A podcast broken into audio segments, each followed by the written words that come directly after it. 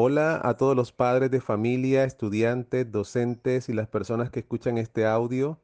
Les habla el docente Halber Lara Marín para continuar en este día con nuestro capítulo 8 de la Escuela de Padres titulada Fortalecer el carácter para transitar en tiempos difíciles. A continuación vamos a hablar del paso 7, 8 y 9 para lograr este objetivo de fortalecer nuestro carácter y el, y el de los miembros de nuestra familia. Ya en el anterior audio, eh, la profesora Ludi Sarcón y Consuelo Navarro explicaron los primeros seis pasos. Ahora vamos a continuar con el paso número 7, que dice lo siguiente.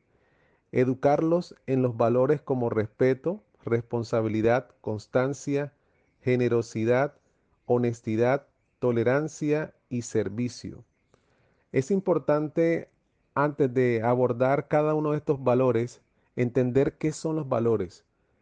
Si analizamos la palabra valor desde la simpleza de su significado conceptual, entendemos que el valor es todo aquello que vale, es decir, que es bueno o es aceptado por una persona o grupo de personas.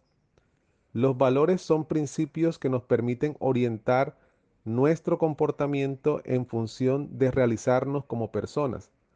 Son creencias fundamentales que nos ayudan a preferir, a apreciar y elegir unas cosas en lugar de otras o un comportamiento en lugar de otro. Nos proporcionan una pauta para formular metas y propósitos personales o colectivos. Reflejan nuestros intereses, sentimientos y convicciones más importantes nuestra sociedad está pasando por un camino de cambios continuos y los valores universales pueden estar también afectados o sujetos a esos cambios. Por ejemplo, los valores familiares se fundamentan en el bien común, el cumplimiento de los roles, el compromiso y la unión del núcleo. Sin embargo, ahora los intereses económicos y profesionales pueden ser considerados más valiosos que el tiempo que se dedica a los hijos o el compromiso con la pareja, dando como resultado acciones que pueden afectar la vida de los niños y olvidar el compromiso adquirido al decidir ser padres. Ahora bien, es necesario educar a nuestros hijos y educarnos nosotros mismos bajo el valor del respeto la responsabilidad, la constancia, la generosidad, honestidad, tolerancia y servicio, porque esto nos hará seres humanos integrales. Y al ser seres humanos integrales, no solamente vamos a cumplir nuestro propósito en la familia, sino que también vamos a ser excelentes ciudadanos. Es importante tener en cuenta estos valores porque a veces, como decía anteriormente, este tiempo moderno, en este siglo XXI, se nos han colocado nuevas necesidades, nuevos proyectos y muchos por tratar de cumplir nuestros sueños personales y esas metas que la misma sociedad nos ha ido colocando como importantes, olvidamos los valores familiares, sociales, éticos que son fundamentales para el ser humano. No podemos llegar a ser eh, el mejor de pronto deportista, el mejor docente, el mejor médico, el mejor abogado, si no aprendemos también a ser tolerantes, honestos, generosos, constantes y serviciales. Sin estos valores, aunque alcancemos nuestra meta, seríamos personas incompletas. De allí que tenemos que enseñarle a nuestros hijos estos valores desde el colegio, desde la casa, para que al alcanzar una gran meta, ser el mejor estudiante de su salón, de su grupo, eh, tenga también estas características y estos valores porque serán necesarios para la consecución de un verdadero ciudadano. Si tenemos en cuenta esto, ¿de qué sirve que nuestro hijo o nuestra hija alcance eh, el primer lugar en su grupo si lo que ha logrado lo hizo de manera deshonesta? o manifiesta intolerancia hacia aquellos que no piensan y actúan como él.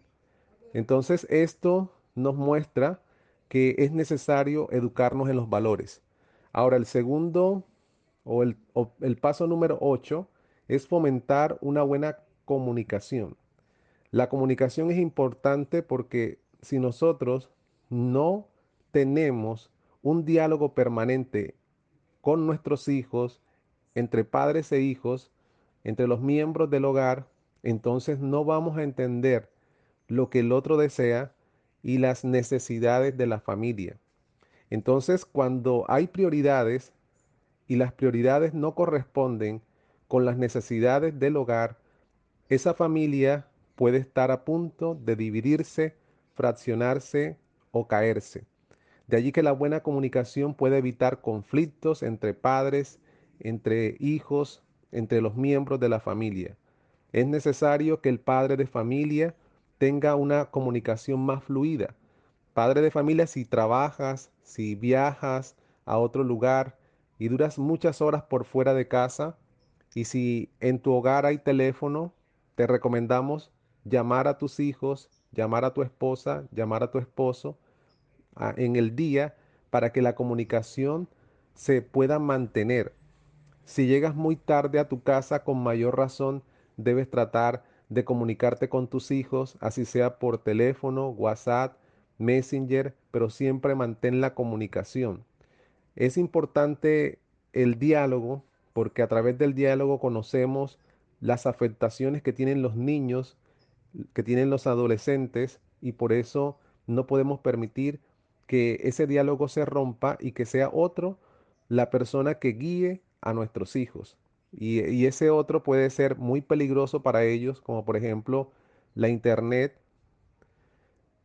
la televisión, los vecinos que de pronto no son buen ejemplo para nuestros hijos, eh, las personas que viven en nuestro barrio, que tienen costumbres y hábitos que son muy perjudiciales.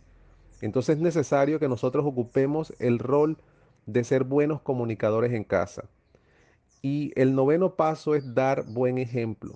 Cuando nosotros somos los héroes y los modelos de vida de nuestros hijos, ellos verán en nosotros el carácter que necesitan para ser buenos ciudadanos y buenas personas. Entonces el buen ejemplo es importante, padres de familia, los cuidadores de los niños, porque nosotros abrimos la puerta con nuestro comportamiento para que ellos imiten. Si nosotros pensamos en todo tiempo en que somos el modelo y los héroes de nuestros hijos, de nuestra familia, entonces cuidaremos cada palabra que sale de nuestra boca, cada acción que hacemos, incluso evitaremos omitir, porque también la omisión en nuestras acciones, en nuestras palabras, también puede traer malos ejemplos. Entonces, padres de familia, estudiantes, esperamos que estas palabras puedan ayudarles a formar en cada uno de nosotros el carácter que necesitamos en estos tiempos difíciles. En esto, padres de familia, debemos poner una gran cuota de deseo de aprender y desaprender, porque así como nuestros hijos, nuestros niños y estudiantes necesitan perfeccionar su carácter, también nosotros los padres de familia tenemos que aprender a mejorar y a perfeccionar nuestro carácter para que seamos verdaderamente la luz en nuestra casa y buen ejemplo para los demás. Muchas gracias por su valiosa atención. Dios les bendiga.